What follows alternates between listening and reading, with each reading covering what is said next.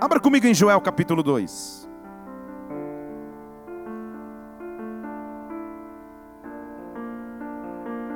Joel capítulo 2 diz assim: Alegrai-vos, versículo 23. Alegrai-vos, filhos de Sião, e regozijai-vos no Senhor, porque Ele vos dará em justa medida a chuva temporã. Ele fará descer abundante chuva, a temporã e a serôdia, como antes. Haverá uma chuva de Deus sobre nós. Versículo 24: E as eiras vão se encher de trigo, os lagares transbordarão de mosto e de azeite. Então eu restituirei os anos que foram consumidos pelo gafanhoto voador, devorador, destruidor e cortador. O exército, quem veio contra vós, comereis abundantemente, vos fartareis, o meu povo não será envergonhado. Saberão, versículo 27, que eu estou no meio de Israel. Então acontecerá, versículo 28, que eu derramarei do meu espírito sobre toda a carne. Levante uma de suas mãos, acontecerá que eu derramarei do meu espírito sobre toda a carne. Os filhos e filhas profetizarão, os anciãos terão sonhos, os jovens terão visões, sobre os servos e servas eu derramarei, eu derramarei, rabassoterebastej, eu derramarei do meu espírito. Ei! Ei! Espírito Santo de Deus, nós te louvamos, te agradecemos. Que maravilha estarmos reunidos em tua casa para glorificar o teu nome, para honrar ao nome que está acima de todo nome, para dizer que tu és digno de toda glória de toda majestade e todo poder.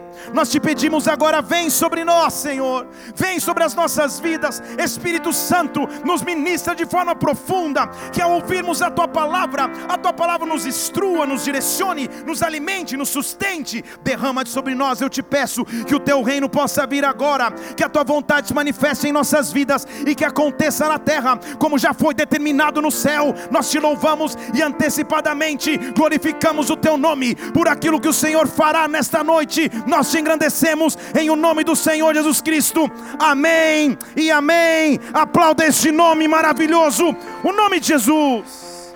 Ei! A maravilha de morar numa cidade como Curitiba, estou percebendo, é que você consegue experimentar várias estações do dia, vários climas do dia dentro de um só. Sábado nós saímos para passear em família, um sol. Entramos para comer num lugar, de repente uma tempestade. Mas não é uma garoa, uma tempestade. Cada onde surgiu essa chuva? Daqui a pouco passa a tempestade, abre de novo o sol. Aí você andando na, na, na, na, na rua, daqui a pouco, não, jamais vai chover. Daqui a pouco, chuva. Você está acostumado então, o que é viver uma chuva de repente? Alguém me disse hoje antes do culto que estatisticamente falando, ano passado choveram durante 150 dias na cidade de Curitiba, ou seja, quase metade do ano. Em Brasília, cidade onde estávamos morando até então, chega a ficar três, quatro, às vezes cinco meses sem uma gota de chuva. Então, prometer chuva para quem sabe o que é seca é realmente algo profundo. Talvez você, por estar acostumado a ver gotas de chuva no dia a dia, vai chover. Daqui a pouco faz sol, vai chover de novo, não tem problema. Num dia sol eu posso usar um casaco, uma bermuda, uma, uma blusa de lã, um cachecol e uma, uma touca, e um guarda-chuva, e um calção para a piscina, para terminar o dia. Então você está acostumado a essas mudanças bruscas. O que ele está prometendo é para um povo que vivia numa época de sequidão, dizendo: Eu vou derramar chuva. E quando a chuva vem, a chuva vai preparar a terra para a colheita. A chuva vai regar a semente que estava dentro de uma terra seca, que estava paralisada. E quando a água cair de novo, você vai voltar a sonhar, você vai voltar a crer, você vai voltar a profetizar. É por isso que ele diz que a chuva, ele equivale a chuva a um derramamento do Espírito, que quando cai renova, que quando cai transforma. O Espírito Santo, neste, nesta estação e nesse tempo, está preparando para se derramar sobre nós. Igreja, nós já estamos vendo, é tempo de avivamento, é tempo de presença manifesta, é tempo de sinal, prodígio e maravilha que vem de Deus. Se prepare para receber mais. Agora, tem uma dica a você. Se você não tem o costume de anotar a palavra, tem alguém aqui que anota a palavra? Aí, ó. Só para saber, então todo o restante está só curtindo foto no Instagram mesmo quando está mexendo. Aleluia. Quem está anotando a palavra? Deixa eu ver. Aleluia. O restante eu vou orar para Deus queimar. Deus, estou brincando. É. Posso te dar uma dica? Anota a palavra de hoje. Porque a gente vai dar uma mergulhada na Bíblia. Deixa eu falar de novo. A gente vai dar uma mergulhada na Bíblia. Esse talvez seja o dia que você vai glorificar Deus porque as células estão em recesso. Porque para anotar essa palavra vai demandar, mas anota. Porque eu creio, não só creio, tenho total convicção de que um genuíno avivamento tem que nos revelar algo importante. Nesta série sobre avivamento, no qual estamos no terceiro domingo, se não me engano, tem mais dois, ela termina em janeiro. Essa era a hora que você podia falar, ah, mas tudo bem, eu vou fingir que não me magoou. Ela termina em janeiro ainda. Isso, bem espontâneo assim, para eu ficar feliz. Hoje eu quero mostrar a você que existe um tesouro escondido.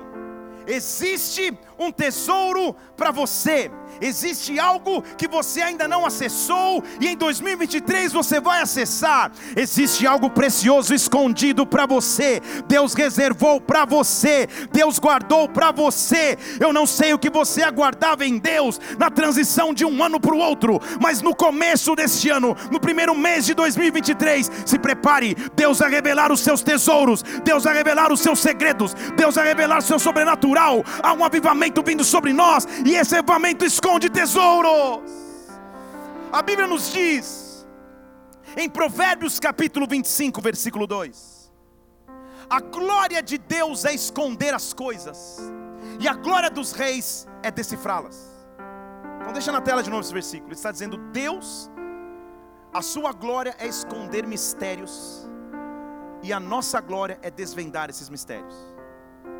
Se você é um pouco mais pentecostal ou já foi em vigílias do fogo, esta, ó, tem uns aqui, esta palavra mistério é muito usada, é mistério, é mistério, é mistério de Deus, é sobrenatural de Deus. Ele está mostrando de algo que, os, que, a, mente humana sozinha não consegue conceber e compreender, mas o que ele está nos afirmando em sua sabedoria, Salomão, ele está dizendo: Deus tem uma glória, e a glória dele é que algumas coisas fiquem escondidas para que eu e você possamos esquadrinhar, possamos buscar, possamos acessar.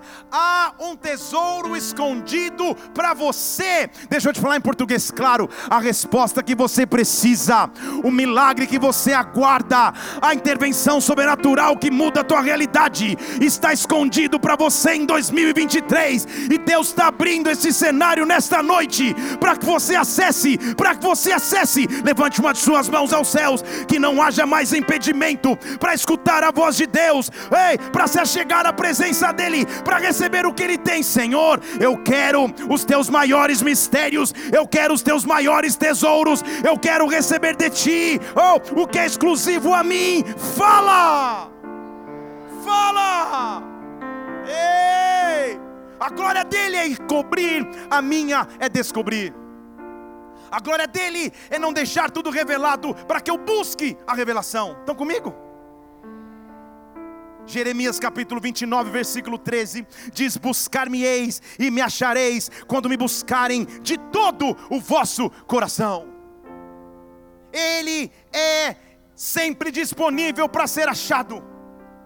E quando ele é encontrado, ele diz versículo 14: Eu vou ser encontrado, eu vou fazer o seu cativeiro acabar, vocês vão se juntar às nações dos lugares de onde você estava espalhado, eu vou trazer de novo para o lugar de onde vocês saíram. Em outras palavras, quem encontra ao Senhor no meio da confusão, quem encontra o Senhor no meio do cativeiro, quem encontra o Senhor no meio das lutas, começa a receber dele restituição, começa a receber dele poder, começa a receber dele paz, comece a receber dele alegria. Há um tesouro escondido nesta noite. E a pergunta que eu tenho a você: quem está disposto a acessar?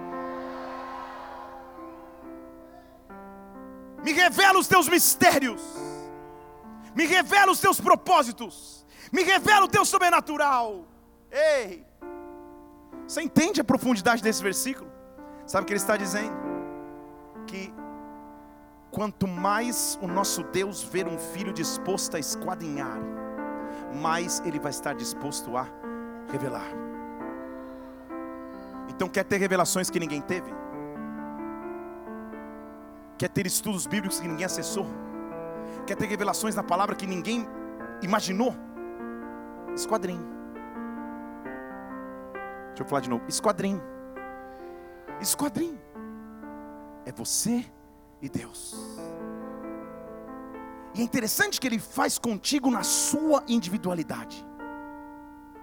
Há pessoas que, e não há problema nisso, mas depois de um estudo, ou de uma pregação, ou principalmente no, no, propósito de leitura da palavra, quando vem algumas revelações que vão vir nos versículos, fala assim, pastor, qual é a Bíblia que você lê? Me mostra qual é a Bíblia. Como se o segredo estivesse na Bíblia. Como se tivesse tudo escrito só naquela Bíblia. Estão comigo aqui? A Bíblia, eu posso ter uma, você pode ter outra. A única diferença da minha para a tua, ou da tua para outro, é o quanto ela é usada ou não. O quanto ela é utilizada ou não. A Bíblia é igual, é, é a mesma para todo mundo, independente da versão. Nova linguagem de hoje, Almeida atualizada, Almeida revista atualizada, NVI, NVT, sei lá o que, qualquer versão, ela só tem uma diferença se você vai estar em revelação ou não: utilização. Está até um silêncio aqui, mas vai ficar melhor. Utilização. O quanto você utiliza ou não utiliza, diz o nível de revelações que você vai acessar. Nessa noite, na base de um avivamento, eu sinto que Deus está chamando uma geração disposta a romper uma geração disposta a clamar, uma geração preparada para buscar, uma geração pronta para viver um avivamento. Há um tesouro escondido, e eu sou o primeiro a me levantar dizendo: Eu quero, eu quero, eu pago o preço que for para buscar mais, eu pago o preço que for para mergulhar mais. Eu quero, me deixe acessar os teus segredos, me deixe acessar o seu sobrenatural. Se revele a mim, Deus. Ei! Ei! Quem pode fazer essa oração comigo hoje? Tipo, quem pode fazer essa oração comigo hoje? Deus só. Deus vem, invade a minha rotina natural e me chama para tempo de intimidade contigo. Invade a minha rotina natural e me chama para gastar tempo em tua presença. Invade a minha rotina natural, me mostra que é um tesouro escondido para mim. Ah, Espírito Santo, a resposta é diante dos meus olhos.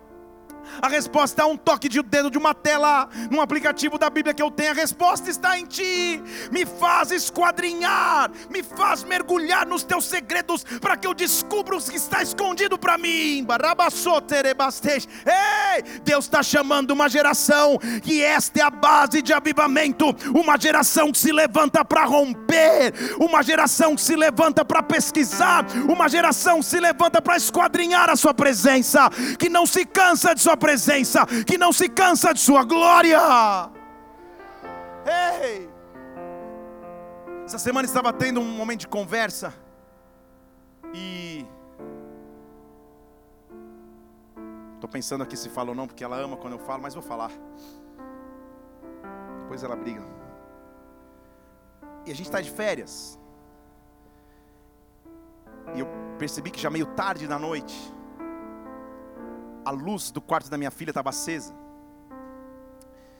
E eu falei, cara, agora eu vou entrar. Sabe aquela que você já entra com a bronca pronta? Vai dormir, que absurdo. Que... Sabe aquela coisa, férias? Já te mandei dormir. Cara, quando eu entrei e abri a porta, ela estava com fone de ouvido. Na minha cabeça de pai, de adolescente, vou pegá-la no TikTok. No pulo. Essa era a minha cabeça, estou revelando meus planos. Quando eu entrei no quarto, era tipo 11 e meia da noite. Ela estava sentada na cama com duas canetas marca-texto, com uma Bíblia e escutando adoração. Eu dei uma disfarçada que. Ah! Fica à vontade, dorme a hora que quer. Sabe por quê? Deus está chamando uma geração, igreja. Deixa eu falar de novo. Deus está chamando uma geração. Deus está chamando uma geração. Deus está chamando uma geração. Ela olhou para mim na, na, na, altura da sabedoria dos seus 15 e falou: Pai, eu só quero entender como que eu faço para mergulhar mais profundo.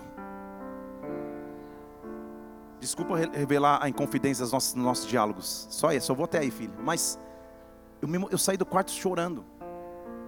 E a única coisa que eu consegui falar para ela, eu falei, filha, a Bíblia ela é rasa o suficiente para que o inexperiente não se afogue, mas ela é funda o suficiente para que o experiente nunca encontre o fundo. Só continua, só continua, faz do teu jeito, faz do que, da maneira que nós estamos falando contigo, só continua. Perdão por te atrapalhar. Deixa eu sair. Eu achei que pegaria no TikTok, talvez estava antes, ou ouvi meus passos, não sei, mas o fato é que não diz respeito ao que você faz só em público, com as tuas mãos estendidas aos céus, com os joelhos ao chão na igreja, estendendo e derramando lágrimas aqui, que é maravilhoso. Diz respeito ao que você faz quando ninguém está olhando, diz respeito ao que você faz no silêncio do teu quarto, diz respeito ao que você faz nas madrugadas que Deus te acorda. É nesta hora, é nesta hora que Ele vai te revelar os maiores segredos, é nesta hora que a intimidade com Ele vai aumentar, é nesta hora que Ele vai te encontrar de forma sobrenatural. Eu estou te desafiando nesta noite. Esquadrinhe, esquadrinhe, porque tem um tesouro escondido para você, tem um tesouro escondido para mim. Esta é a base de qualquer avivamento. É tempo de descobrir tesouros. Ei! Então, o que eu preciso é só ouvir a voz de Deus, é aprender a ouvir a Sua voz. A Bíblia diz de um jovem que morava no templo, perante o sacerdote Eli, num tempo em que as visões não eram frequentes, em 1 Samuel 3:1 diz isso. E de repente ele escuta uma voz. A chama não tinha se apagado ainda da lâmpada de Deus. Eu estou em 1 Samuel capítulo 3, já estou no versículo 3 agora. A chama não tinha se apagado. Ainda Deus falava, ainda Deus agia, ainda Deus se movia. E de repente esse jovem escuta uma voz, versículo 4, dizendo: Samuel, Samuel. Você já imaginou, gente? Está dormindo alguém falar o seu nome assim? Meu Jesus, Samuel, Samuel. A primeira reação desse jovem é ir até o sacerdote e falar: É ele que está me chamando. Porque as vozes mundanas, elas tendem a nos distrair muito mais nos, nos colocar muito mais foco do que a voz que vem do céu. Estamos cercados de tantas distrações, estamos cercados de tantas atividades. Aprendemos a não desconectar e não desligar. Nossas, nossos filhos e a geração dos nossos filhos, e eu incluso nisso. Muitos estão crescendo com uma tela quase que automática. Escrever ou folhear uma revista ou um livro são para aqueles que incentivam. Eu te incentivo a incentivar mas estamos cercados de distrações. Você assiste um vídeo, e nesse vídeo, enquanto assiste, faz uma coisa, escuta outra, faz uma, somos a geração multitarefas, estamos cercados de todas as vozes. Por isso, a primeira reação de Samuel é procurar na terra o que o estava chamando. Só que não era da terra a voz que vinha, porque a voz voltou a dizer: Samuel, Samuel. Ele volta e diz: Eli. História é essa? Ele diz: Não sou eu. Ele pela terceira vez: Samuel, Samuel. E depois, se você ler, na quarta chamada, ele diz assim: Olha, na próxima vez que ele te chamar, fala: Eu estou aqui, eu estou pronto para te ouvir. Eu estou aqui, eu estou pronto para te ouvir. Eu estou aqui para te ensinar quatro fases da audição. Primeira fase é o despertamento, eu preciso ouvir a voz de Deus. Espero que você esteja notando. A segunda fase é a dedicação para ouvir a sua voz. Há de se gastar tempo na presença dEle. Quem desperta e se dedica, agora entra na terceira fase que se chama revelação. E quando Deus te dá revelação, você passa para a quarta fase, se chama comissionamento. Ele te dá uma missão na terra. Samuel, ele desperta. Samuel, ele acorda. Ele se dedica. Ele tem uma revelação que ninguém tinha. E agora ele é comissionado só para ungir o próximo rei em Israel. E você sabe quem que rei foi esse que ele ungiu. Se não sabe, você vai depois fazer os 100 dias da Bíblia comigo. Você vai saber que era o rei Davi. Ele se levanta ouvindo esta voz Há uma voz que nos chama todos os dias. Há uma voz que nos chama toda hora, há uma voz que se aproxima de cada um de nós, que quer ser maior do que a voz do medo, que quer ser maior do que a voz da insegurança, que quer ser maior do que a voz do pecado, ei, que quer ser maior do que a voz dos vícios, que quer ser maior do que a voz da ruína. Esta voz poderosa está à minha à tua disposição. Há um tesouro escondido. Tudo que eu tenho que dizer é: Senhor, então fala. Eu estou pronto para ouvir a sua voz a sua voz. Só que é necessário disposição. Não é sempre automático, é só necessário disposição. Estamos acostumados culturalmente a exigir de Deus ou colocar uma forma em que Deus falará conosco. Não vou fundo nisso não. Só para dar esse dramático poder mesmo. Há pessoas que eu li lá na, lá na Inglaterra, aqui não eles quase não lêem suas Bíblias. Na Inglaterra não, irmão de livre. Vamos falar outro país. Lá na Indonésia, dificilmente tem alguém da Indonésia nos vendo. E dificilmente tem, tem acesso às Bíblias, mas amanhã precisa de uma resposta urgente. Sabe aquela urgência? Ele, cara, onde eu deixei mesmo a palavra? Encontrar, tá lá, tá lá, pega, pega. Uh! Aí ele põe a Bíblia em cima da mesa. Aí ele faz, Senhor, fala comigo, Pai. Não é isso? Deus, eu vou abrir. Pai, eu vou abrir. Está prestando atenção, né, Deus? Vou abrir. Fala. Se o senhor fale. Pá. Dá uma de meio olho assim para ver se abriu certo. Aí o primeiro versículo que bate o olho: Arrependei-vos, raça de. Não, Deus, melhor de três. Melhor de três. Deus pode falar assim? Pode. Mas esse não é o modus operandi daquele que tem intimidade com Deus. Quem tem intimidade com Deus sabe onde acessar os tesouros escondidos. Você entende? Deus está nos chamando para algo mais profundo, porque essa é a base do avivamento. Não há avivamento sem um maior nível de intimidade. Não há avivamento sem um profundo quebrantamento. Não há avivamento sem um despertamento para as disciplinas básicas da fé. E agora eu vou começar. Está comigo? Diga aleluia. Já quer ir para casa, diga glória a Deus. Só uma criancinha e nós te respeitamos. É tudo bem, estamos juntos. Num genuíno avivamento, amada igreja. A igreja desperta, os indivíduos despertam, a sociedade desperta para as disciplinas básicas da fé, para a simplicidade do Evangelho para a simplicidade de buscar a Sua presença. O que eu sinto é que nesse começo de ano, Deus quer te fazer e me fazer voltar à essência, à essência, à simplicidade, ao primeiro amor, à base, para que nós possamos viver um avivamento. Deus tem que sacudir as bases para que o que possa ser abalado seja e o que não possa permanecer inabalável. Há um avivamento vindo sobre nós e Deus está nos levando para a essência. Em outras palavras, o que tinha tinha se perdido, num avivamento tudo se encontra novamente. Há um tesouro escondido, e neste avivamento Deus vai nos visitar de forma profunda. Vamos para as disciplinas básicas da fé. Quem está comigo? São 55, então vamos. A primeira característica de um avivamento e uma disciplina básica da fé é o retorno ao arrependimento. Não há avivamento sem arrependimento. Esperava ouvir um amém. Não há avivamento sem arrependimento. Segundo a Coríntios capítulo 7, versículo 9. Paulo está dizendo, irmãos, eu não estou feliz porque vocês ficaram tristes. Mas na verdade, vocês ficaram tristes para arrependimento. Vocês foram entristecidos segundo a Deus, para que vocês não sofressem mais dano. Deixa eu te explicar esse versículo. Paulo está dizendo: há uma razão para a tua tristeza. Paulo está me afirmando que existe uma tristeza produzida pelo próprio Deus para nos levar ao arrependimento. Você entendeu ou não? Paulo está falando, eu não estou feliz porque você está contristado, mas na verdade, a razão da tua tristeza é para que você se arrependesse, porque foi por Deus que você se entristeceu, para que você não sofresse dano pior.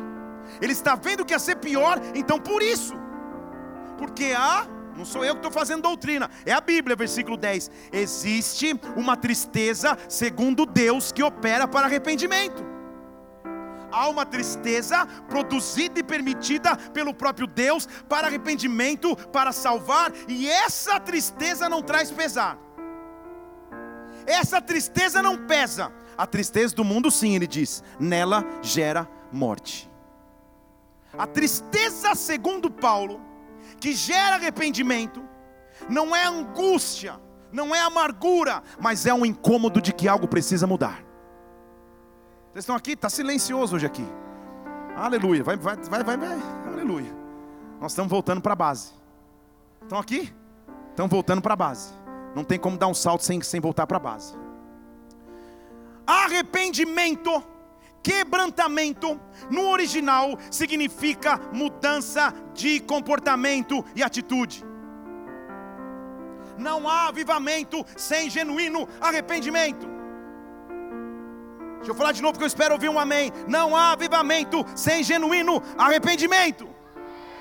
Então, na verdade, Deus no começo de um ano tem que produzir uma tristeza, um incômodo no meu coração, dizendo onde eu tenho que mudar onde eu tenho que ser transformado, onde eu não vou mais suportar e tolerar o pecado, onde eu não vou suportar e tolerar a frieza, onde eu não vou mais suportar e tolerar a amargura, onde eu não vou suportar e tolerar a fofoca, as conversas de corredor, as feridas emocionais, os traumas, tem que ser gerado um incômodo para que eu mude.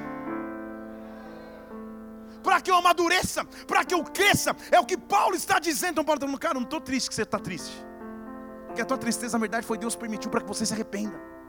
Não é a tristeza do mundo que opera a morte, é a tristeza que opera a mudança. Eu até pensei em dar o título Deus vai te entristecer, mas falei, não vai, ninguém vai assistir essa palavra no YouTube. Mas ninguém vai assistir. Permita que ele gere um incômodo. Senhor, onde eu tenho que mudar?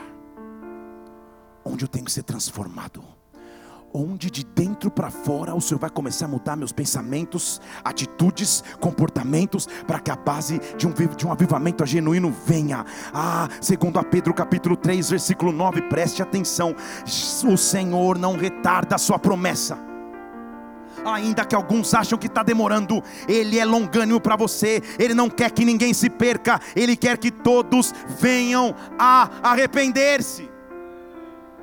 Ele está associando promessa cumprida com arrependimento realizado. Ele está dizendo promessa cumprida com arrependimento realizado. Deixa eu falar de novo. Ele está falando de promessa cumprida com arrependimento realizado. Arrependimento é mudança de comportamento. Ei, não dá. Posso ir mais fundo hoje aqui? Eu estou feliz, não estou triste, não estou bravo. Tudo bem? Mas não dá para você falar, Senhor, abençoa o meu namoro, me dá provisão financeira para eu casar, para eu dar um grande testemunho, e três vezes por semana você dormir com a tua namorada. Não dá. Não dá para você se comportar de uma maneira e esperar que o avivamento venha. É preciso que um incômodo venha no teu coração. Fala, eu vou mudar. Eu vou mudar. Não dá para falar, Senhor, me usa. Eu sonho em pregar nas nações. Ah, eu sonho em pegar o microfone nas mãos e eita, não. Eu sonho mas só você sabe o que tem no teu computador. Só você sabe o que você assiste no turno da noite. Só você sabe as, curti as curtidas de foto que você dá. Só você sabe o perfil fake que você dá para seguir pornografia na internet.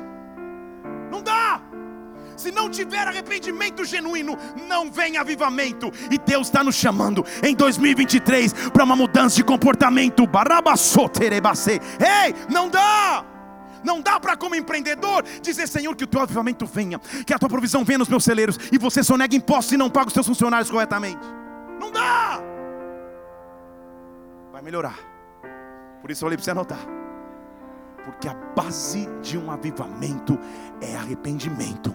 E arrependimento é Senhor, eu vou mudar. Eu vou mudar. Esse comportamento eu vou mudar. As feridas que eu tinha eu vou mudar. As pedras de acusação que eu carregava eu vou largar. As feridas do passado eu vou deixar para trás, porque eu vou caminhar para o alvo. Ah, eu vou caminhar para o alvo. Eu vou amar aqueles que me perseguiram. Eu vou amar aqueles que me, me feriram. Eu vou abraçar aqueles que até me abandonaram, mas o que eu não vou fazer é continuar igual, esperando que avivamento venha, não virá. Avivamento vem para aquele que se arrepende. Arrependimento, sabe qual é a palavra grega? Metanoia. A palavra desse texto é que todos venham para a metanoia.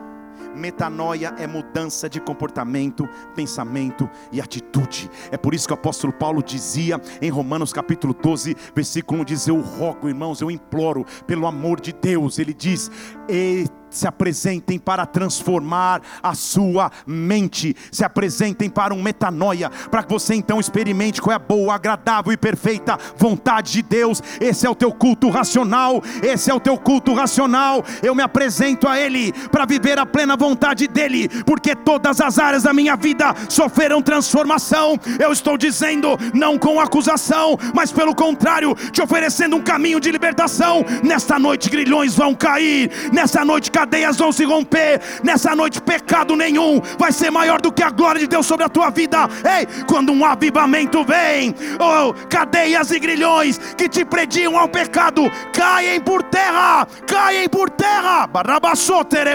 Ei, oh, não há vício que te prende mais, não há comportamento que te prende mais, ei, não há atitude que te prende mais, porque você é livre nele. Tudo que ele precisa é arrependimento. Eu vou mudar de comportamento, eu vou mudar de atitude, para que eu veja a tua glória, para que eu descubra os teus segredos. Ei!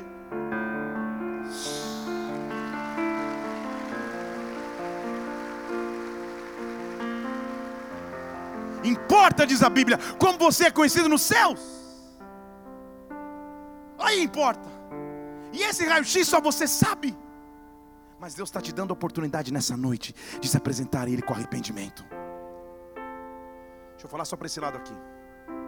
Você sabe que em muitos lugares nessa geração, uma pregação assim pode ser taxada por alguns de religiosa?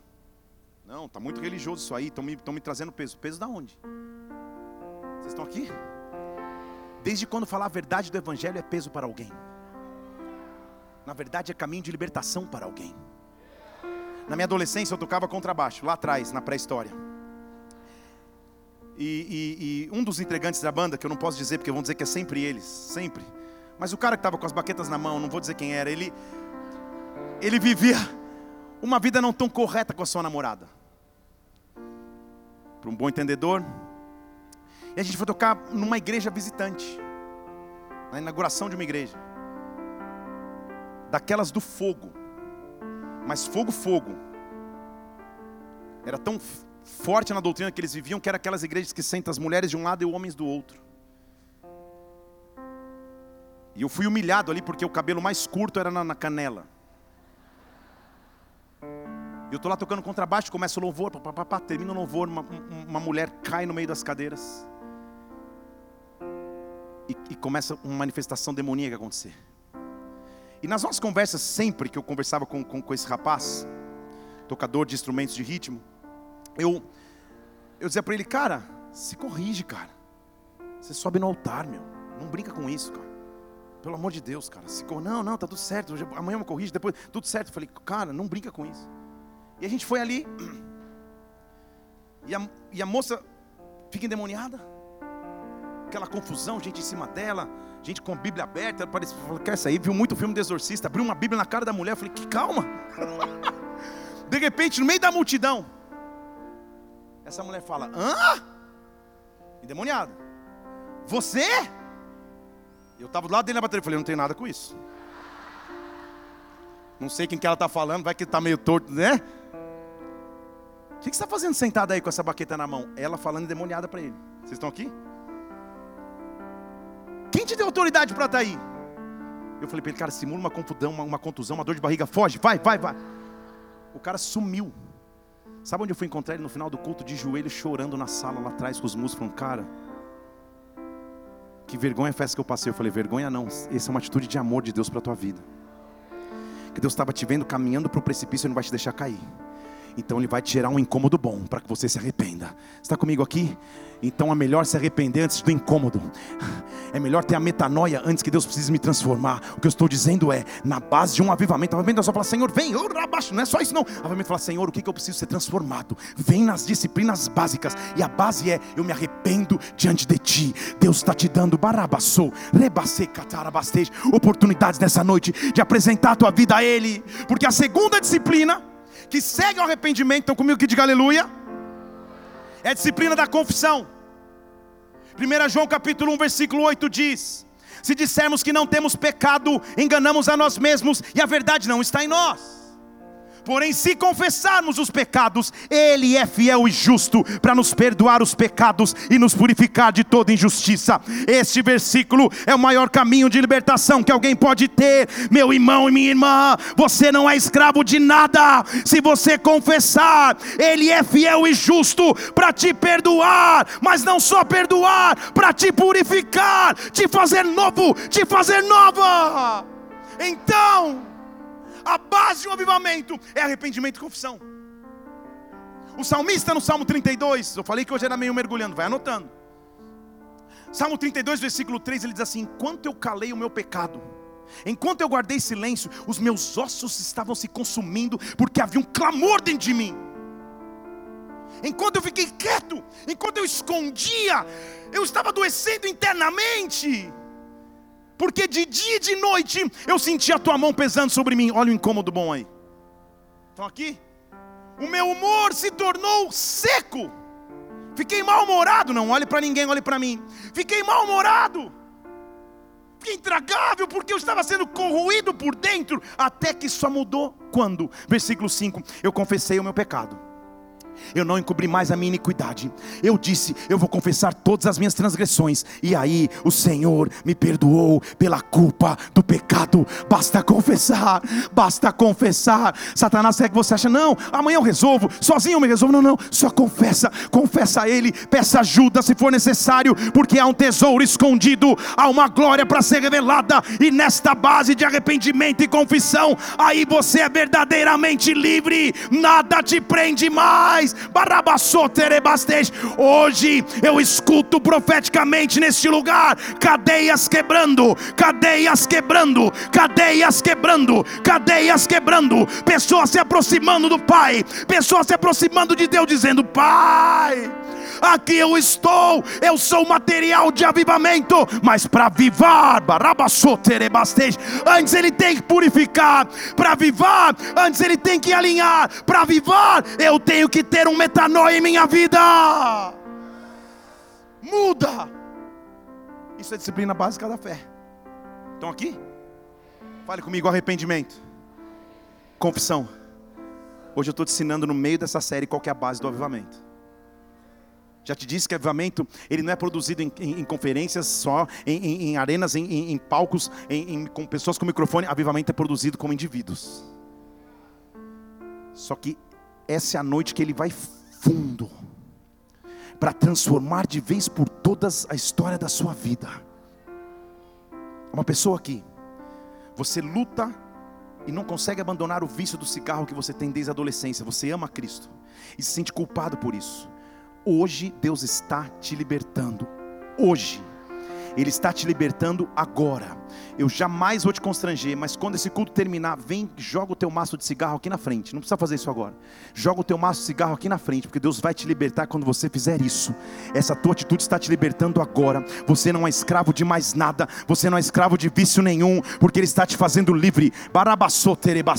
Ei, hoje Ele está te fazendo livre, porque no avivamento metanoia começa a acontecer. Hey! Fale para alguém, vamos para o básico. Num avivamento, então, eu volto para o arrependimento e para a confissão. Num avivamento, há um despertar de leitura da palavra. Deixa eu falar de novo. Há um despertar de leitura da palavra. A, a carta de Paulo a Timóteo Timóteo é um, é, um, é um aprendiz do ministério. A carta dele a Timóteo é a carta de um homem experiente no ministério, ensinando alguém que vai começar a sua vida ministerial.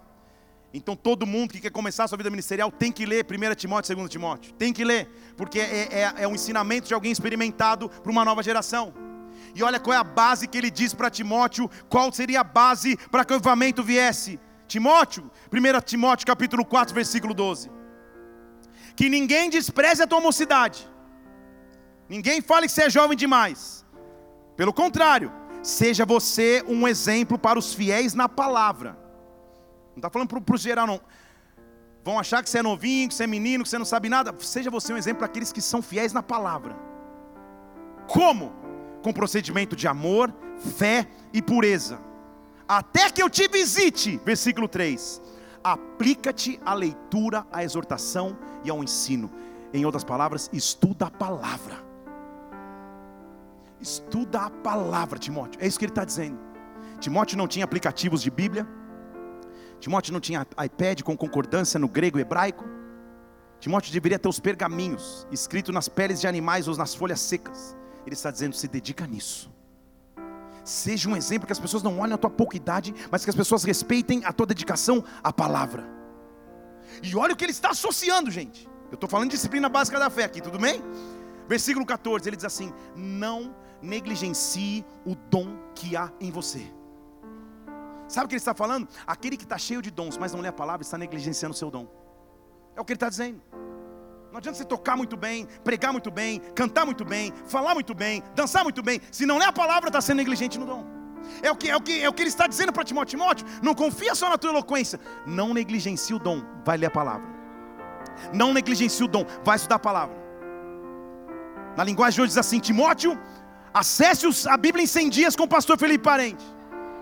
Ele está dizendo, diz algumas linhas, eu não trouxe a tradução hoje aqui, mas ele está ele, ele tá dizendo: faça algo sobrenatural, estude a palavra. Fazendo um parênteses aqui, Deus me deu esse propósito que, que, que é só Ele para dar, de estudar a Bíblia, de abrir a Bíblia ali e falar, cara, vamos estudar junto. Fiz um primeiro ano, segundo ano só na igreja local que eu estava em Brasília, só vi e-mail, tá tudo certo. O terceiro ano ele falou, faz pela internet. Eu falei, Deus, vai dar um trabalho gigantesco. Ele falou, é por isso que eu pedi, faz. E eu comecei a, a mergulhar na palavra para ensinar a palavra. E algo explosivo e sobrenatural aconteceu. Não há lugar que eu pise que eu não escute pessoas falando, eu fiz, ou eu li, ou eu participei dos 100 dias de leitura da palavra. Esse é o maior legado que eu vou poder deixar para a minha geração na terra: estudo da palavra. Então, meu irmão, minha irmã, eu dou a você o conselho que Paulo deu a Timóteo: não negligencie o seu dom. Ele foi dado a você por profecia. Alguém pôs as mãos, um óleo caiu sobre a tua cabeça. Você é importante para Deus, mas para o corpo também. Não seja negligente com o que Ele deu sobre a tua vida. Volte para um avivamento, Timóteo, o que ele está dizendo. Sabe o que ele diz? Ocupa-te dessas coisas, versículo 15. Que coisas? Leitura da palavra. Exortação, ensino. Se ocupa disso, se dedica inteiramente para isso. Aí o teu progresso vai ser reconhecido por todos. Você entende? Está escrito aí. Está dizendo, cara, quando você se dedicar à palavra, Timóteo, as pessoas vão olhar e falar, cara, o que, que aconteceu? Que progresso é esse? O que aconteceu com esse cara? Era o que dava mais trabalho na célula. Não olha para ninguém. Era que fazia as perguntas mais fora de hora. Que aceitou Jesus 200 vezes no culto. Era aquele que todo mundo já olhava. O que, que aconteceu em um ano com esse cara? Sabe o que aconteceu? Ele aprendeu que existe um tesouro escondido.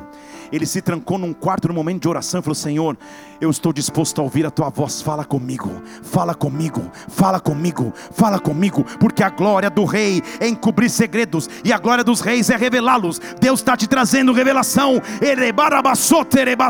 Eu sinto, igreja, Ele está nos chamando para um despertamento na palavra, para que através da palavra Ei!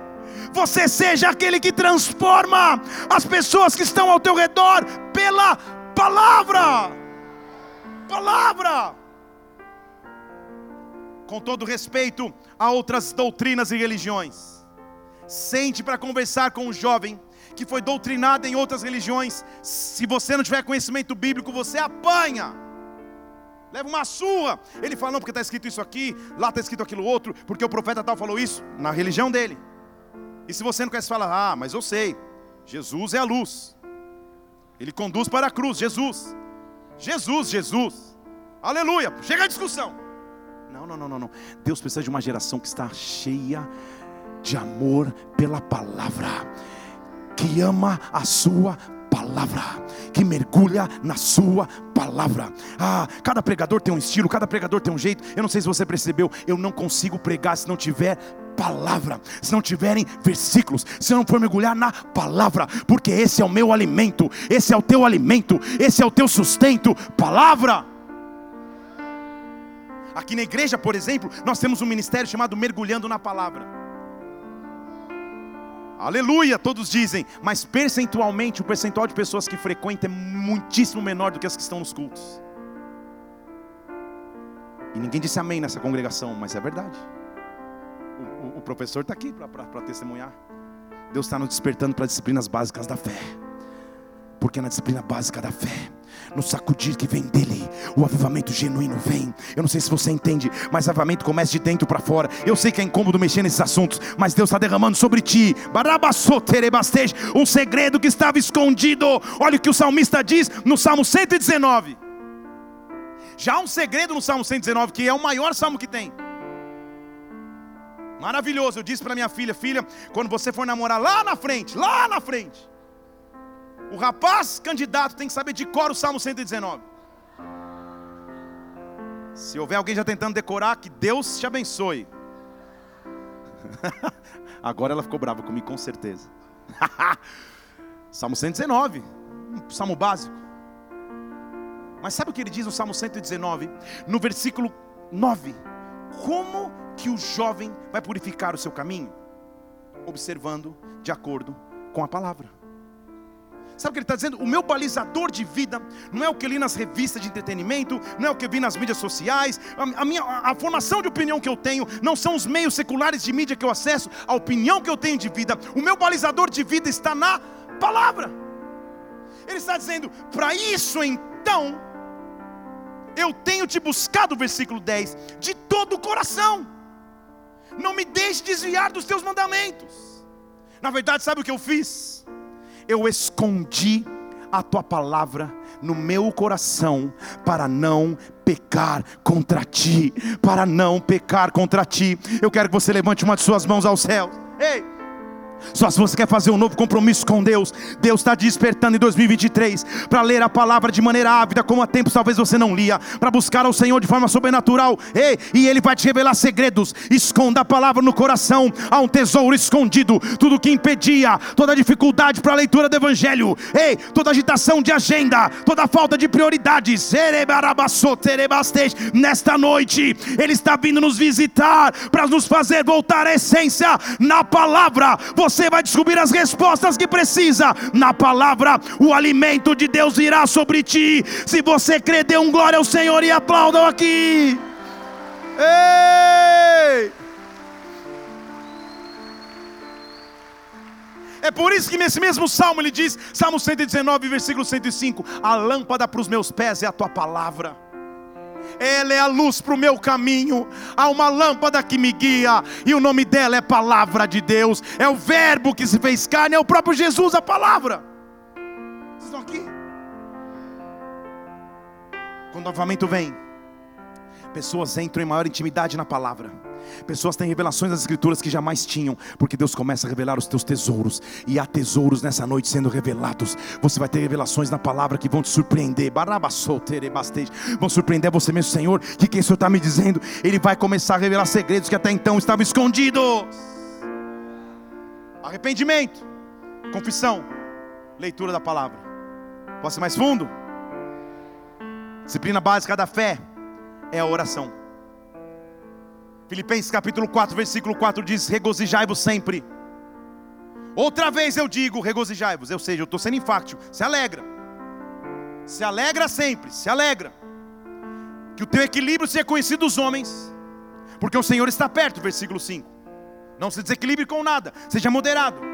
E olha o que ele diz, versículo 6: Não andeis ansiosos por coisa alguma que os seus pedidos sejam conhecidos a Deus pela oração, súplica com ações de graças. Ore, ore, e a paz de Deus, quando você ora, a paz de Deus, que excede todo entendimento, guardará os seus corações e pensamentos em Cristo Jesus. Aquele que tem uma vida de oração, o coração e a mente estão guardados. Aquele que tem uma vida de oração, acessa um tempo de intimidade, de paz com Deus. Aquele que tem uma vida de oração, descobre a intimidade, o benefício de estar com Ele. Deus está te chamando em 23 para mergulhar num período de oração, para ter disciplina de oração, para buscá-lo em oração. Para buscá-lo, para que na Sua presença você seja alimentado. É tempo, amada igreja, de voltarmos às disciplinas básicas da fé, para que o avivamento venha. E eu estou dizendo: o avivamento virá, o avivamento virá, o avivamento virá. Mas hoje Ele está nos fazendo voltar à essência. Ore, Ele está dizendo, porque se você orar, teu coração está guardado. 1 Tessalonicenses 5, versículo 16: Regozijai-vos sempre Versículo 17: Orai sem cessar, dando graças em tudo, porque esta é a vontade de Deus em Cristo Jesus para conosco. Não extinga o espírito, não despreze as profecias, coloque tudo à prova e retenha o que é bom. Ore, ore, desenvolva uma vida de oração. Enquanto eu estiver pregando hoje aqui, essa análise só você pode fazer com você mesmo. De 0 a 10. Qual é a nota da tua vida de leitura da palavra? De 0 a 10. Qual é a nota da tua vida de oração? Todos nós estamos sendo convidados por Deus para mergulhar mais profundo. Porque vem um avivamento. Vem um avivamento. Vem um avivamento. E na vida de oração, você descobre que há tesouros escondidos. Arrependimento, confissão, leitura da palavra, oração. Posso continuar? A próxima disciplina básica da fé se chama meditação. Pastor, como assim? Vou ficar. Hum, vamos ler, sem entender. Salmo 19, versículo 14. Sejam agradáveis as palavras dos meus lábios e a meditação do meu coração perante a tua face, Senhor, rocha minha e redentor meu. Mas não entendi. Quer dizer que eu vou ter que ficar num quarto. Hum, Entenda comigo que o mundo não cria nada, só copia. Ele pega um princípio que seria bom espiritual e deturpa. Estão aqui? A Bíblia não falaria de meditação do coração se isso não fosse importante. Meditar no coração, não é mente que ele está dizendo, é coração literalmente significa no hebraico desse texto, presta atenção, alimentar e exercitar a mente com os princípios do Senhor. Em outras palavras, há um programa de TV que diz que você é o que você come, você é o que você se alimenta, o que você se alimenta é o que alimenta tua mente e coração. Meditação do coração é saber até quando o que você consome edifica ou não edifica. Meditação no coração, falar: Senhor, eu sou o templo do Espírito Santo. Tem coisas que não edificam mais. Tem coisas que, para mim, eu preciso ficar na tua presença, Pai. Evidente que eu acabei de ler você em 1 Tessalonicenses 5. Perdão, em Filipenses está escrito 4. Que a tua moderação seja conhecida. Não é para você chegar em casa, jogar tua TV fora, jogar teus aparelhos. Não é isso, não. O que eu estou dizendo é invista os teus melhores dias e momentos em coisas que edificam. Em tudo que edifica. Naquilo que vai edificar a tua fé. A meditação no coração é refletir naquilo que Cristo disse ao nosso respeito. É preencher a nossa vida com aquilo que verdadeiramente alimenta a presença de Deus. Meditar no coração é falar: Senhor, os teus princípios estão para sempre comigo. Aonde eu estiver, se estiver um momento de dificuldade, meu coração está tranquilo em ti. Se estiver em alegria, minha, minha alegria está tranquila em ti. Eu não vivo de extremos, eu não vivo de desequilíbrios, eu vivo em moderação, porque eu medito em ti de dia e de noite, na tua lei, na tua presença, na tua palavra. O meu coração está perto de Deus. Avivamento é buscarmos a Ele em leitura, em oração e meditação é falar: Senhor, me enche, me ministra, enche a minha vida com mais. Disciplina básica da fé é orar, mas é meditar. É ir para o teu trabalho amanhã falando: Senhor, eu sei que o Senhor está comigo aqui. Eu vou chegar no trabalho, os desafios vão vir, as lutas vão chegar, mas o Senhor está comigo. A tua palavra fala disso sobre mim, a tua palavra diz isso a meu respeito. Você, o, o, que você conhece da palavra se une ao que você orou e nisso você medita. Você está entendendo o que é meditar? Só quando você não tem intimidade na palavra e quando não ora, você medita naquilo, naquilo que você viu de conceito no que você acha que vai acontecer com o país, no que você acha que vai acontecer com a economia, no que você acha que vai acontecer com, com, com a tua saúde, com os medos que estão batendo na tua porta. Você medita em coisas que não tem que meditar. Aí você tem ansiedade. O que a Bíblia está dizendo é: preencha a tua vida com três colunas: oração, leitura e meditação naquilo que você leu e orou. Está entendendo a forma que te blinda? Amanhã você vai sair, Senhor. Estou voando, Maurício. Você não sabe, isso é só só para quem é do flame. Estou andando em nuvens. Estou pisando num terreno diferente. Minha semana começou de forma sobrenatural. Por quê? Porque eu estou vivendo um tempo de avivamento. E avivamento, ele começa de dentro para fora. Avivamento não é só falar em línguas. Avivamento não é só cair no espírito. Avivamento não é só dar braços de vitória. Avivamento é quando interiormente eu estou sentindo algo mudar em mim. Deus está me esticando. Deus está me expandindo. Deus está mostrando algo maior, algo mais profundo. Eu vou te buscar. Haja! Faça, porque a minha glória é encobrir, a tua glória é, é descobrir, esquadrinhar. Disciplina básica da fé é o jejum. Joel capítulo 2, versículo 15 diz: Toca a trombeta em Sião, santifica um jejum e convoca uma assembleia solene, jejue. Mateus capítulo 17, versículo 21 diz que esta casta de demônios não se expulsa se não for a força de oração e de jejum. Em fevereiro nós vamos começar um jejum como liderança da igreja e como igreja para quem quiser. Então aproveita janeiro, mas vai, vai na manhã. Porque se você quiser, você vai ter uma ferramenta para entrar em jejum na igreja. Porque o jejum mostra que a carne pode ser comandada pelo espírito, que está entregue à oração que está entregue à leitura, que está entregue à meditação. Você entende como você se blinda dos ataques que vêm de fora? Como às vezes a gente fica muito fácil, a Bíblia diz sobre qualquer vento de doutrina, escutando coisas que, que um fala, que outro fala, porque outro falou, que o fulano disse, que o fulano deixou. Ah, que a paz que excede o entendimento venha sobre ti. Eu estou aqui para te trazer, para te revelar o segredo mais profundo que eu estava esperando desde o início dessa série. Sabe qual é a principal característica de um avivamento? Paz. A principal característica do avivamento é paz. A paz que excede o entendimento, a paz te faz ficar tranquilo no meio das guerras, a paz daquele que te guarda, a paz que tudo está no controle dele. Esta paz ninguém rouba, esta paz é a presença do Espírito Santo e ela está disponível a mim e a você. Eu quero que você levante uma de suas mãos. Deus está nos fazendo voltar à essência nesta noite.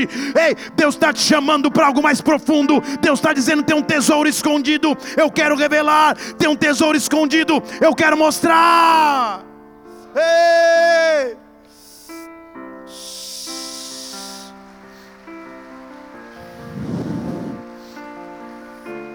Você percebe como as disciplinas básicas da fé, elas são uma progressão? Arrependimento, confissão, leitura da palavra, oração, jejum, Não. meditação, jejum. Cobri todas aí, você que está anotando? É isso. Só que quando isso começa a acontecer, agora você vai começar a transbordar.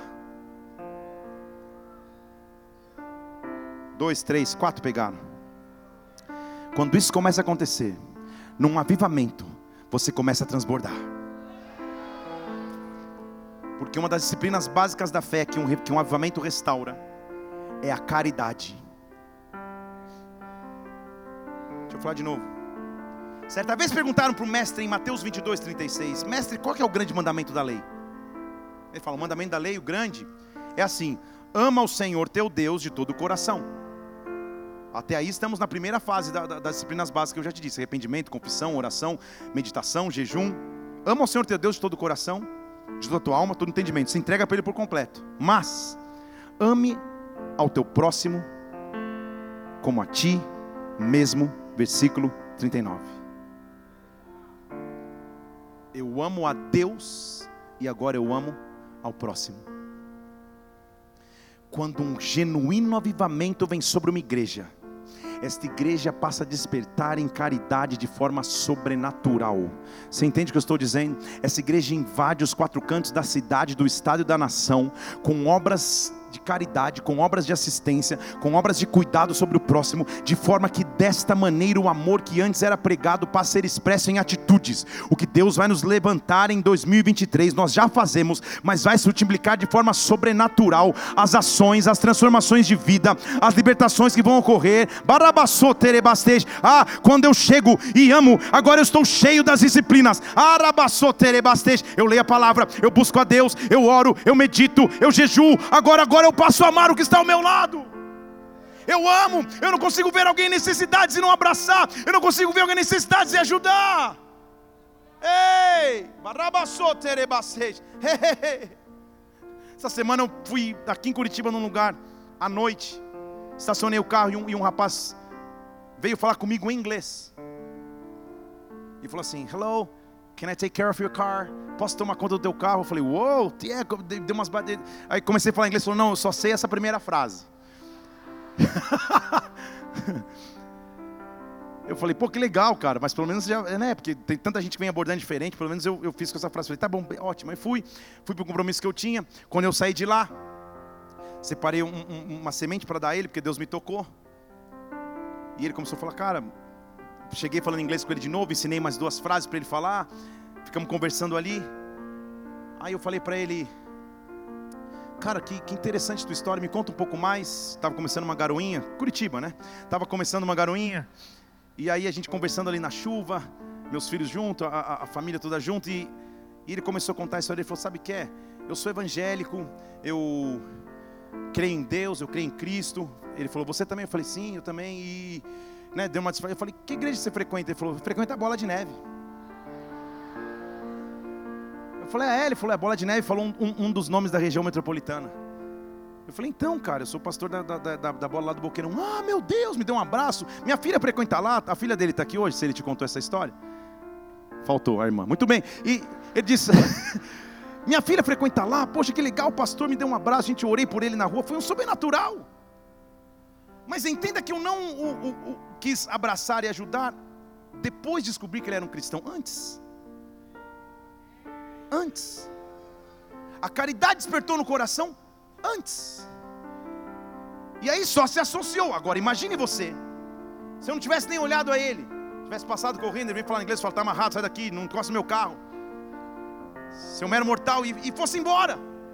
E na hora de ir embora, eu olhasse, cara, eu conheço esse careca de algum lugar. Filha, conheci o teu pastor nos bastidores. Por isso que talvez ela não veja, estou brincando. Você entende? Aquele que vive um genuíno avivamento expressa amor por onde anda e onde pisa. Assistência social da igreja, nos preparemos, porque coisas sobrenaturais vão começar a acontecer coisas sobrenaturais vão começar a acontecer. Num genuíno avivamento, há um despertar para a caridade, há um despertar para o cuidado. Ei! O amor ao próximo será estendido. Ei, não só aqui, nas ações fora, mas também internamente.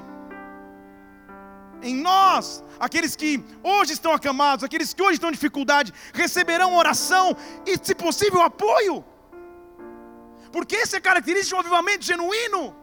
Tiago capítulo 1, versículo 27 fala sobre uma religião pura e imaculada que é visitar órfãos e viúvas nas suas aflições e guardar-se isento da corrupção do mundo.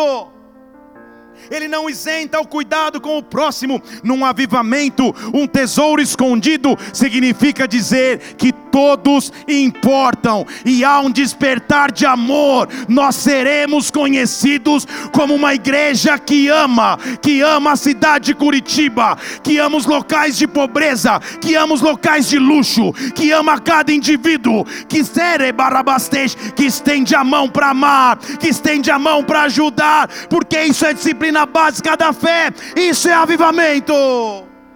Ei! No avivamento, a igreja inteira desperta para adoração. Em Salmo 147, versículo 1 diz: Louve ao Senhor, porque fica bem, é bom cantar louvores ao nosso Deus, isso é agradável, é decoroso o louvor. Ele diz assim: venha, versículo 6, adore e se prostre, se ajoelhe diante de Deus, Ele nos criou. Ele nos criou, Barabacê, Ele é o nosso Deus, Ele é o nosso, nós somos o, o povo dele, ovelhas do seu pasto, é dele, é dele. Quando você no momento de adoração, ver alguém que realmente se entrega, eu amo ver pessoas que se entregam, amo, que na adoração reagem. Aqui na frente, a gente senta aqui, ó, os pastores aqui, e vem uma galera aqui, de adulto a criança, fica todo mundo entregue, louvando a Deus. Quando você olhar alguém chorando, berrando, ajoelhado, gritando na presença de Deus numa hora de adoração, nunca julgue. Sabe por quê? Eu tenho comigo que o tamanho da adoração é diretamente proporcional ao tamanho da libertação que ocorreu.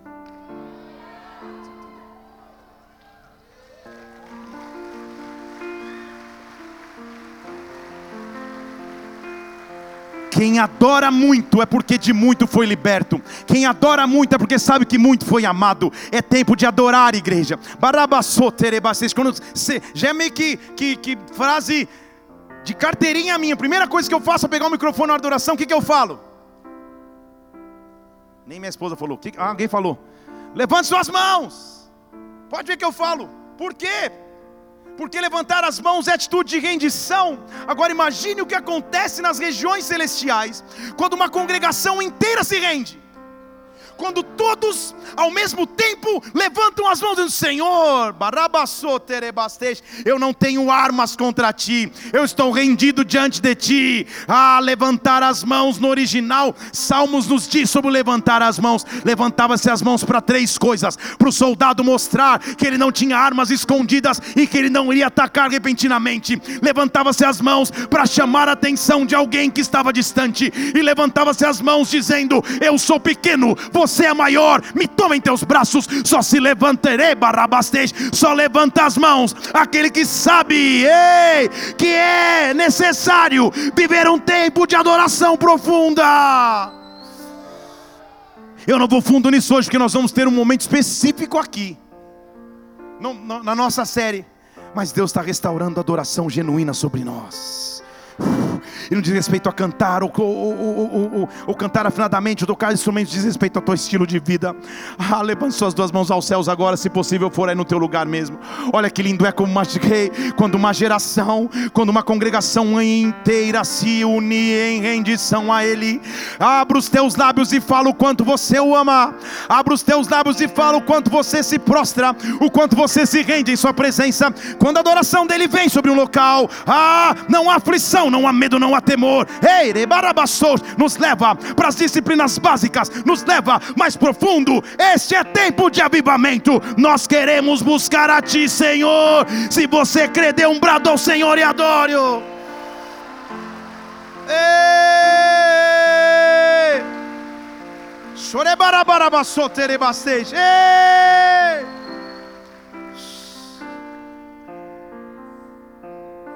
Você percebe? Arrependimento, confissão, oração, leitura da palavra, meditação, jejum. Me faz amar o próximo, agora eu exerço caridade. E agora, unidos, nós adoramos. Você vê como ele está descrevendo o culto? O culto supostamente é a reunião daqueles que se arrependeram no individual que confessaram os seus pecados, que se aplicam a palavra como indivíduos, que têm uma vida de oração, de jejum e de meditação, que amam o próximo e quando se unem, alguma coisa sobrenatural vai acontecer. Portanto, num avivamento, estou só falando das disciplinas básicas da fé, estão aqui? Talvez você nunca tivesse escutado. A próxima se chama comunhão e congregação você deixa de ser um lobo solitário e passa a andar em família, e passa a andar em igreja, e passa a andar em comunidade.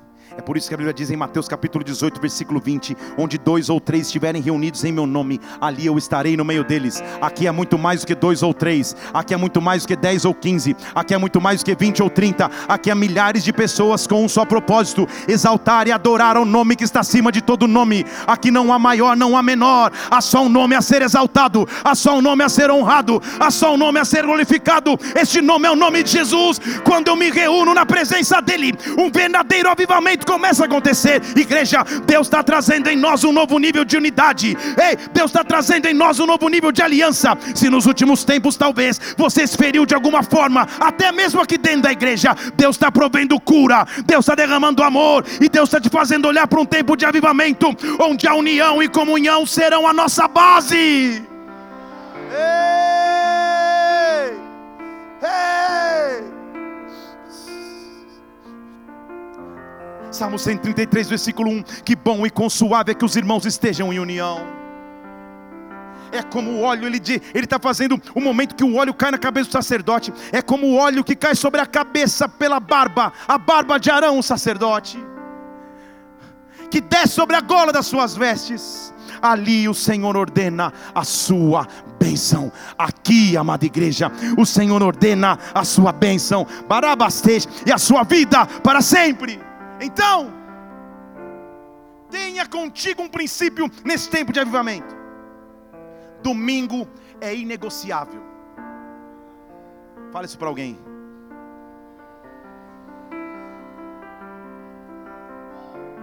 É inegociável.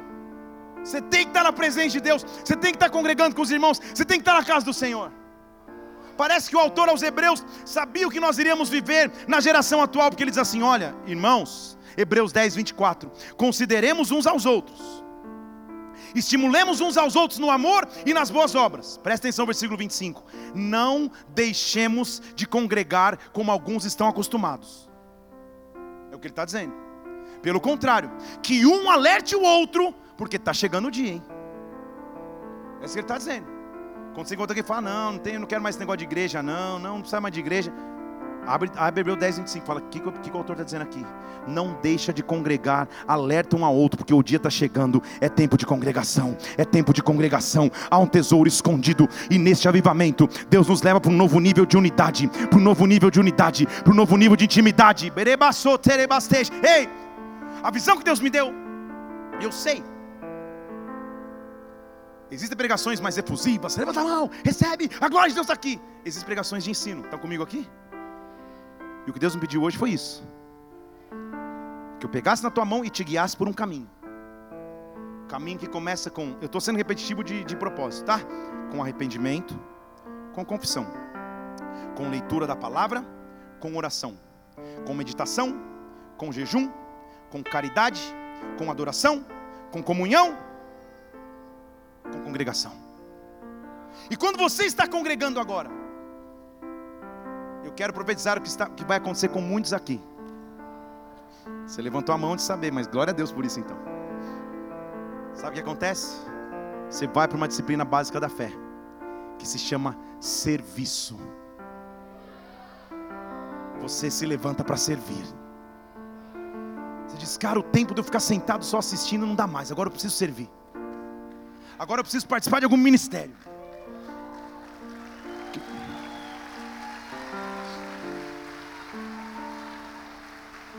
Não tenha dúvida que quem puxou essas palmas foram os líderes de alguns ministérios. Não tenha dúvida. Porque estatisticamente falando, em qualquer igreja, seja pequena ou grande, o número de pessoas que servem é muito menor do que as pessoas que somente recebem. E talvez hoje Deus esteja despertando para que nesse tempo de avamento você fale, Senhor, isso também é comigo. Onde eu vou servir? Que ministério eu vou me envolver? Porque a Bíblia diz em Mateus capítulo 20, versículo 25, que Jesus falou: olha, os governadores normalmente eles dominam sobre todos, eles exercem autoridades, ou seja, quem manda, manda mesmo, mas conosco não é assim não. Se você realmente quer ser grande, sirva. Está dizendo, vocês veem os romanos, os, os caras, os governadores, os caras que só ficam lá em cima, só mandando. Faz isso, faz aquilo, faz aquilo. Com a gente não é assim não, Jesus estava dizendo. Quer ser grande? Então serve. Quer ser grande, se oferece para servir. Se alguém de vocês quiser ser o primeiro, versículo 27, então que seja servo. Porque eu, filho do homem, não vim para ser servido, mas vim para servir e para dar a vida em resgate de muitos. Deus está te despertando para um tempo de serviço. Quem aqui já frequenta essa casa há algum tempo e porventura não está agora em nenhum ministério ativamente, servindo na igreja? Levanta sua mão bem alta. Fique em pé no seu lugar.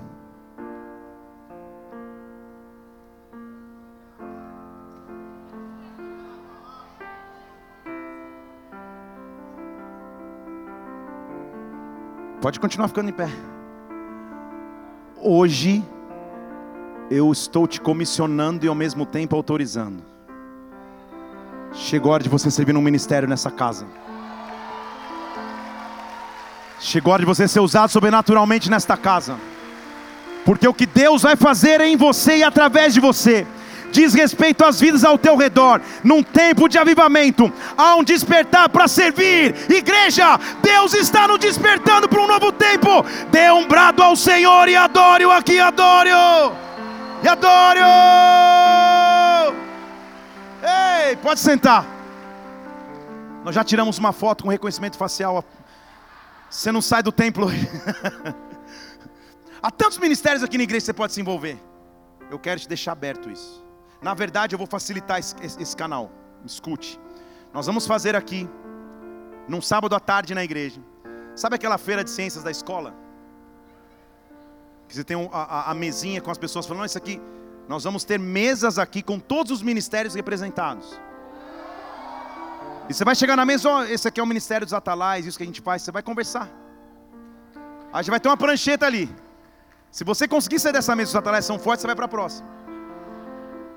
Esse aqui é o Ministério de Exceção, esse aqui é o Louvor, esse aqui é, é, é, é a Zeladoria, esse aqui é o Boas-Vindas, esse aqui é o Áudio, esse aqui é o Louvor, esse aqui é o Bola TV, esse aqui, esse aqui é o Ministério Infantil.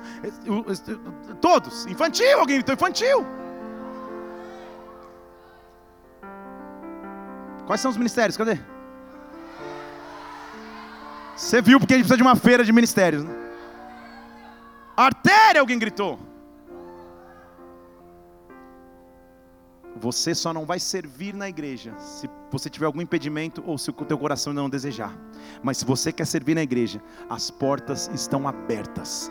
Você vai ser transformado ao entrar numa família espiritual e entender, Senhor, é melhor servir do que ser servido. Deus está despertando. 2023 esse cenário muda. Deus está despertando a tantas frentes na igreja. Ah, quando um genuíno avivamento vem, eu estou pronto para servir para servir. Estou quase terminando a jornada das disciplinas básicas da fé. Agora que eu já estou servindo, que eu já andei em caridade, que eu já jejuei, já meditei, já orei, já li a palavra, já confessei, já me arrependi.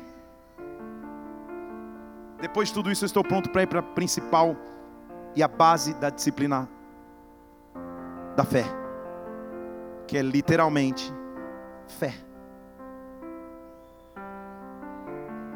O que mais o inimigo quer atacar em tempos de avivamento é a tua fé, a tua capacidade de crer. Só que 2 Coríntios capítulo 5, versículo 7 diz que nós andamos por fé e não por vista. 1 João capítulo 5, versículo 4 diz que quem é nascido de Deus vence o mundo. E a maneira que nós vencemos o mundo é com uma maneira só: a nossa fé. A nossa fé. A nossa fé eu estou te afirmando, eu estou assegurando a você, todo aquele que volta para as disciplinas básicas, o final da caminhada é: a minha fé aumentou de forma sobrenatural, eu estou crendo naquilo que eu não cria antes, eu estou experimentando o que eu não experimentava antes. Hoje, meu irmão, eu não, eu não perdi, na verdade, eu investi tempo nesta pregação para nos preparar para o que vai acontecer nos próximos dois domingos, porque Deus está nos fazendo voltar à base, Deus está nos fazendo voltar à essência, Deus está mostrando em nós No avivamento, lembrando que nós já falamos, o avivamento começa comigo, o avivamento é com o indivíduo. No segundo domingo falamos que o avivamento, no avivamento Deus faz o impossível, mas num avivamento Ele revela os tesouros escondidos, e os tesouros escondidos estão na base, na base, barabastej, na essência do que eu tenho com Ele. Hoje, amada igreja, Deus está te chamando para um tempo de quebrantamento, para um tempo de contrição perante Ele, para um tempo de entrega nele, porque o avivamento vem, o avivamento vem, o avivamento vem, o avivamento vem. Oh! No avivamento há um novo despertar de fé. No avivamento há uma nova experiência com Deus. No avivamento há um tesouro escondido. É tempo de avivamento. Feche seus olhos agora.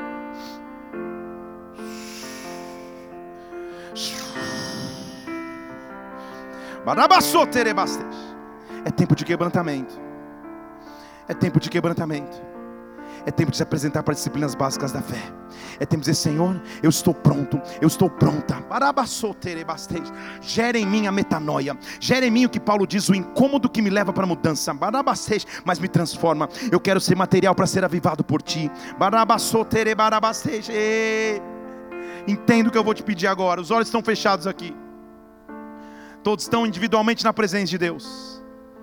Deus está te fazendo um convite. Vamos mais fundo em 2023? Vamos descobrir um tesouro escondido em 2023? Mas onde então estará seu compromisso com arrependimento, confissão, leitura, oração, meditação, jejum, caridade, congregação, comunhão, servidão e fé? Onde? Esse é um compromisso teu. No terceiro domingo de 2023 Deus quer reprogramar todo o teu ano, te fazendo ir para a essência. Se isso é contigo, eu não sei quantas pessoas, eu não sei como você vai conseguir. Sai do seu lugar, vem para próximo do altar e se ajoelha no chão.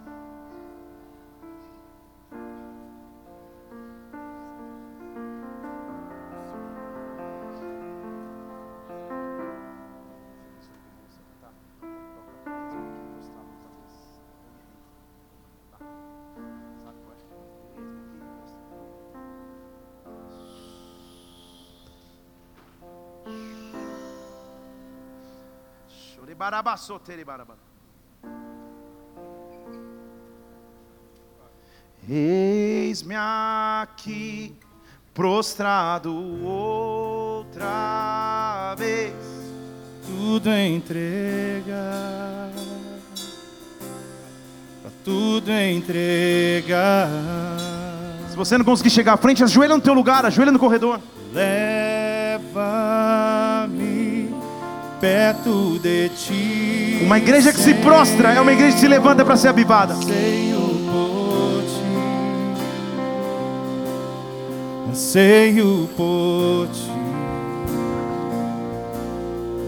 Eu me rendo.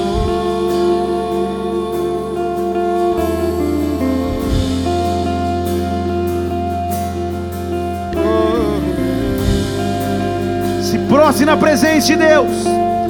Volte à essência, à simplicidade com Ele, porque o avivamento vem nas coisas simples. Abraço.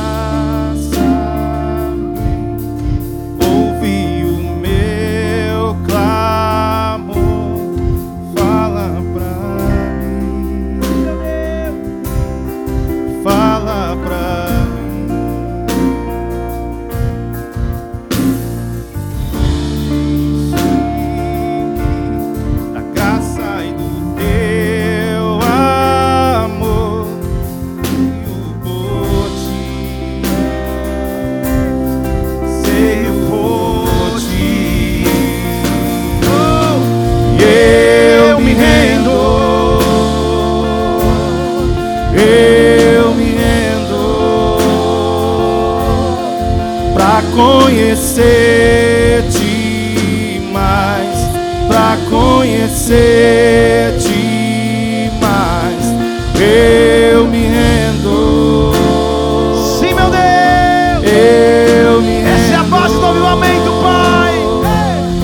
Para conhecer-te mais, pra conhecer-te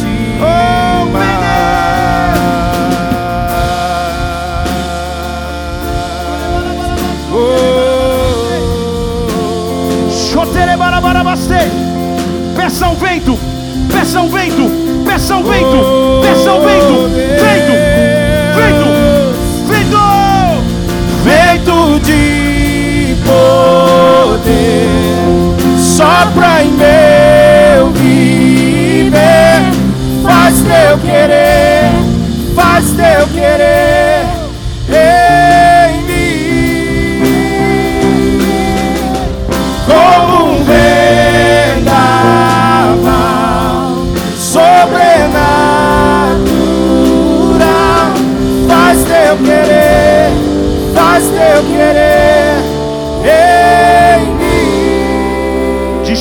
como você está agora, ou sentado no seu lugar.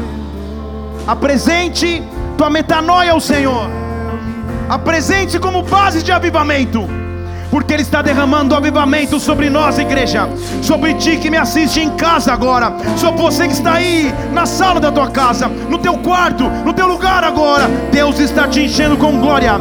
Ele vai te visitar nas madrugadas. Ele vai te visitar no turno da noite. Ele vai te visitar, ei, com visões, com sonhos, com presença angelical. Deus está nos levando para um outro nível. Um outro nível. Chorebarabaçoterebarabasteixe. Agora lentamente você vai ficar em pé no seu lugar. Fiquemos todos em pé nos nossos lugares. Fique em pé no seu lugar. Fique em pé no seu lugar agora. Lembra que eu disse que uma das bases da disciplina da fé é a adoração? Você vai levantar as tuas mãos aos céus, você vai adorar talvez como há muito tempo você não adorava, dizendo: Senhor, que o teu vento venha sobre mim, que o teu vento venha sobre mim, cumpre o teu querer em mim, cumpre o teu realizar em mim, cumpre em mim. Levante as mãos aos céus, igreja. Como igreja, vamos nos render. Vamos! Vento de poder sopra em meu viver, faz teu querer, faz teu querer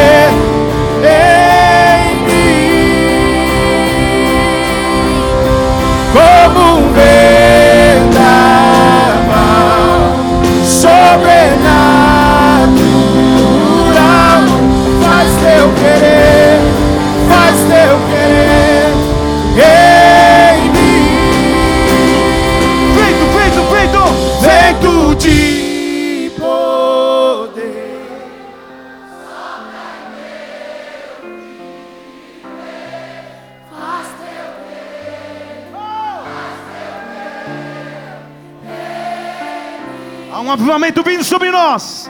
Cante, cante. Como?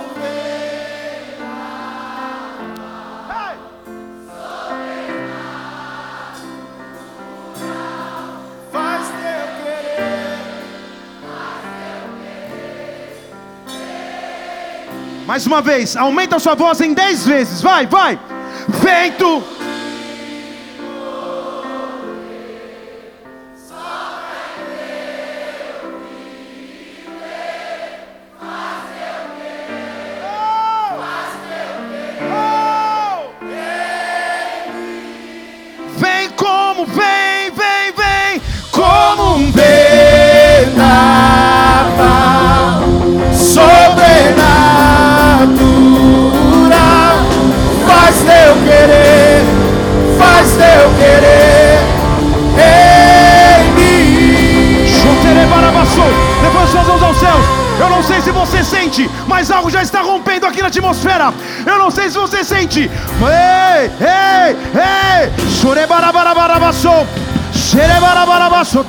Terebarabacê. Chorebarabarabaçô, terebarabacê.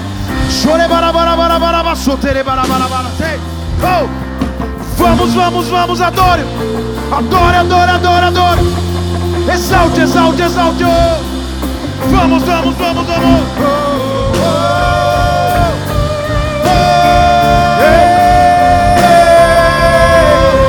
Vento!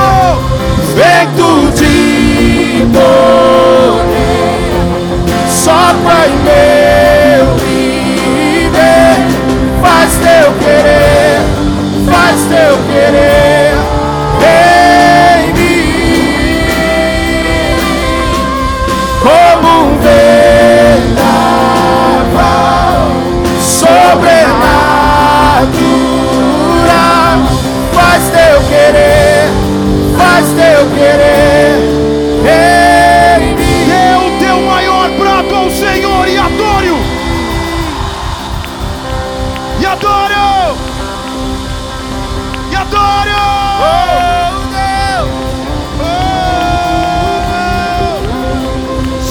Santo, santo, majestoso, grande, Ei, excelso e supremo é o teu nome.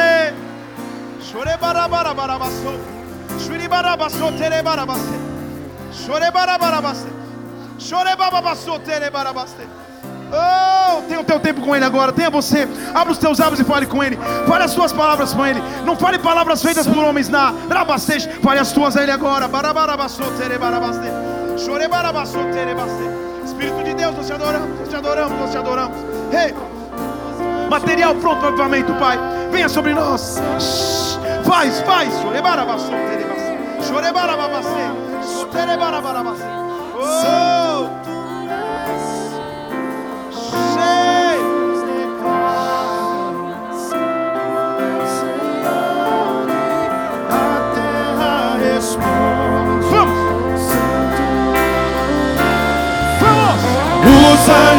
Declaram: Santo é o Senhor, e a terra responde: Santo tu és. Os anjos declaram: Santo é o Senhor, e a terra responde: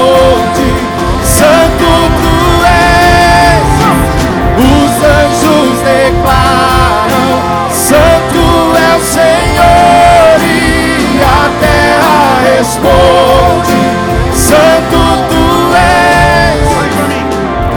Quando você começa a adorar a Deus, eu quero que você faça um ato profético agora. Se você puder, cadê alguém para filmar isso para mim aqui? Se você puder, se você não tiver nenhum impedimento físico, nós vamos declarar que o inimigo está debaixo dos nossos pés. Eu vou contar até três aqui, nós vamos dizer os anjos declaram. E se você puder, não fique com o teu pé grudado no chão. Pisa naquilo que te afastava de viver um genuíno avivamento. Está preparado aí? Está preparado aí? Está preparado aí? Vamos lá, vamos. Os anjos Dois. Vamos, vamos, vamos, vamos, vamos. terra responde: Santo tu anjos declaram: Santo é o Senhor, e a terra responde: Mais uma vez, mais uma vez. Os anjos declaram: Santo é o Senhor, e a terra responde: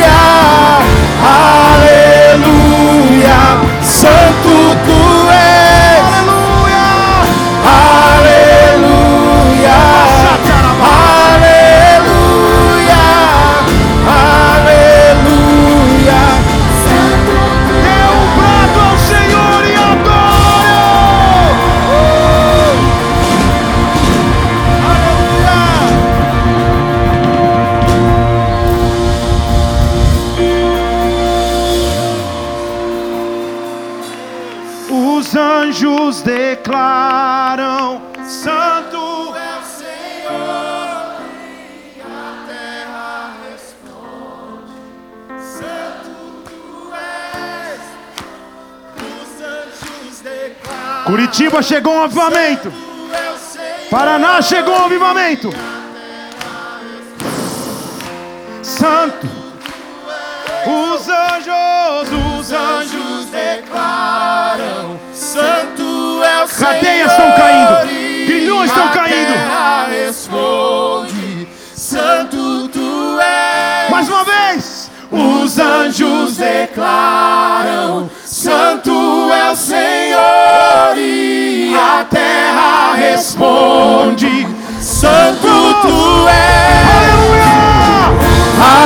Aleluia, aleluia, aleluia, Santo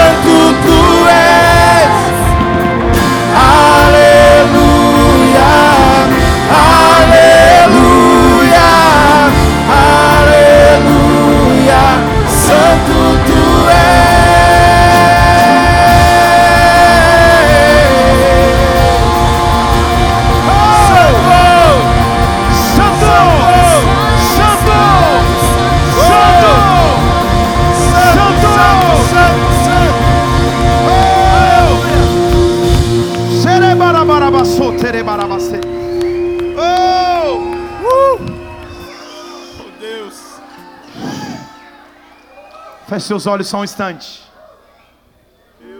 Cultos assim são difíceis de terminar. Mas a visitação vai continuar na sua casa, vai continuar no teu quarto, vai continuar no teu carro a caminho de casa.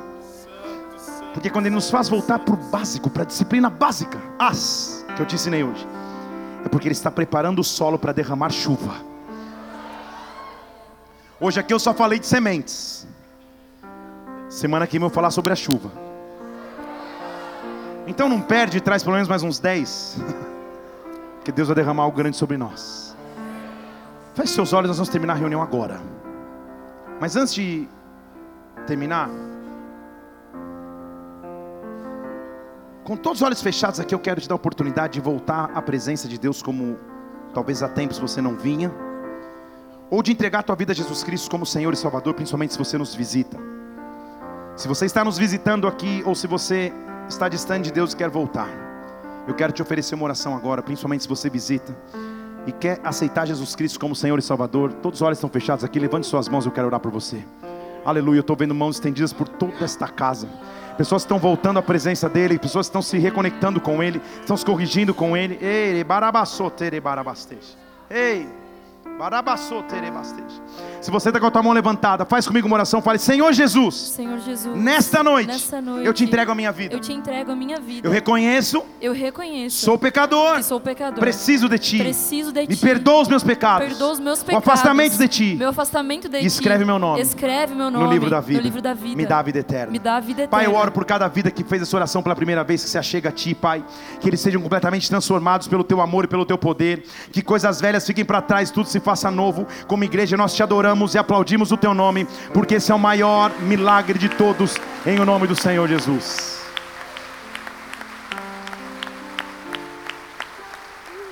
Se você fez essa oração pela primeira vez, à minha esquerda aqui, ó, há pessoas do Boas-Vindas, ministério que, que te acolhe assim que você chega à igreja.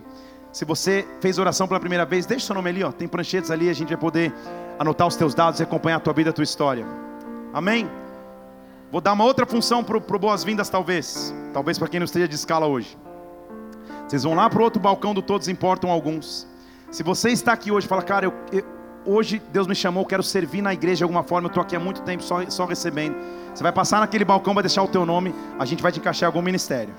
Tudo bem? Levanta o som bem alto.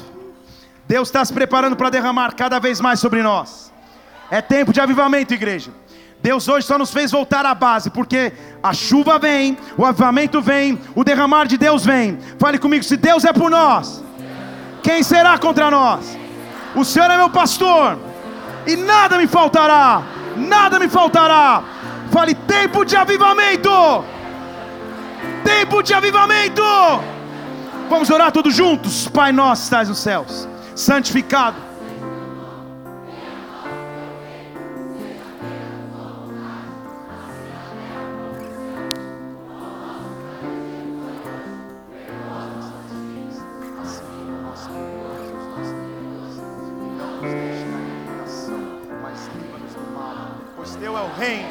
poder e a glória para sempre. Amém. Amém. Amém. Que o amor de Deus Pai, que a graça do Senhor Jesus Cristo Filho, que a unção do Espírito da promessa repousem sobre ti. Vai na paz do Senhor até quarta, até domingo à noite não perde. Manhã, tarde e noite. Deus te abençoe. Para a paz.